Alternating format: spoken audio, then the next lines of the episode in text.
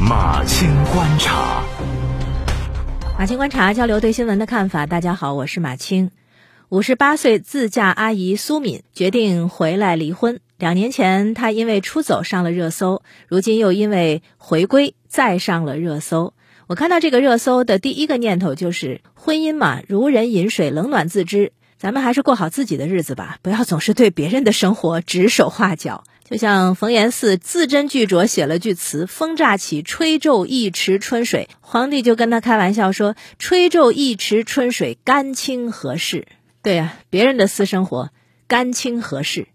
然后我又看了一下苏敏这个新闻后面的数万条跟评啊，好像又能强烈的关照出某种社会现实。不同的爱情观、婚姻观在这里碰撞，传统对女性奉献的要求与今日女性日渐觉醒的自我之间正在对抗，而且这种碰撞和对抗也不只是发生在年轻人身上，中老年人也在努力寻找丢失的自我。这么看来，对苏敏的围观远不止于对一位女性私生活的好奇。二零二零年九月，苏敏决定离家出走。她在自己的前半生中，跟大多数女性一样，尽了最大的努力，做一个好女儿、好姐姐、好妻子、好母亲和好外婆。但是丢了自己，她感慨自己所做的一切都是为了别人，她好像要什么并不重要似的。于是呢，她下定决心出走。在女儿的支持下，她逃离了那个感受不到幸福的家庭，那个对她冷漠且暴力的丈夫。苏敏出走的时候，其实没有明确的目标，她也没有为出走赋予特殊的意义，她只是顺从自己的内心做了这么一件事儿。可以说，对她的出走，外界所讲的那些关于勇敢的意义啦、觉醒的意义啦，更多的是旁人的总结，也是她后来自媒体网红的一种标签吧。她曾经在接受媒体采访的时候，对“想法”这个词都表现得非。非常厌倦，因为很多人在问他啊，你到底是怎么想的？你的想法是什么？他就抗议说，说自己没有想法。或许对当时的他来说，走本身就是目的。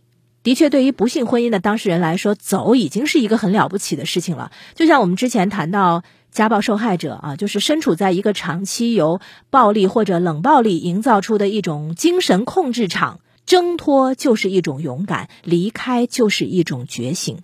但是。苏敏其实没有动过离婚的念头的。她曾经说过：“时间是最好的良药，出走更加真实的价值，可能是对冲突的逃避，是给婚姻一段冷静期，给自己一个缓冲。”二零一九年的时候，她在跟丈夫的一次冲突当中，严重到什么程度呢？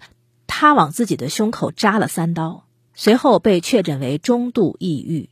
所以她的那次逃，可能是当时唯一能做到的自我拯救吧。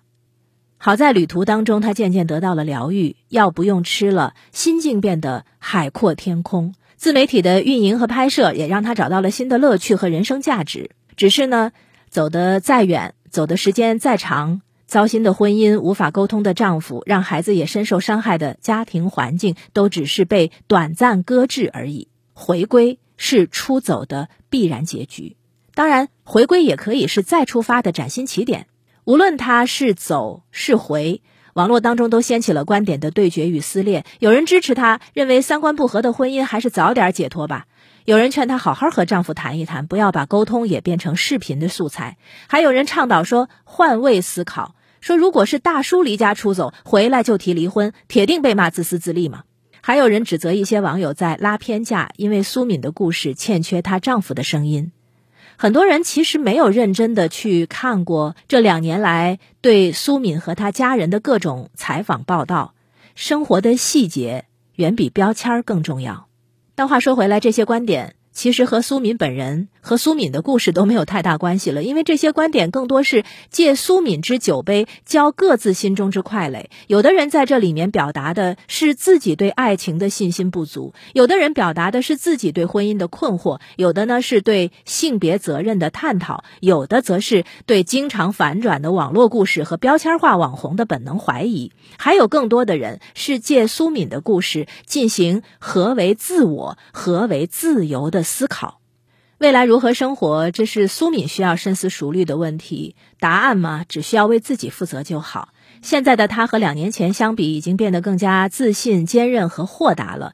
这就是他出走的收获。那苏敏的出走和回归，都是自己去寻找答案的过程。他不是谁的榜样，他也不必成为谁的榜样。毕竟每个人的答案只能在自己的人生旅途中寻找。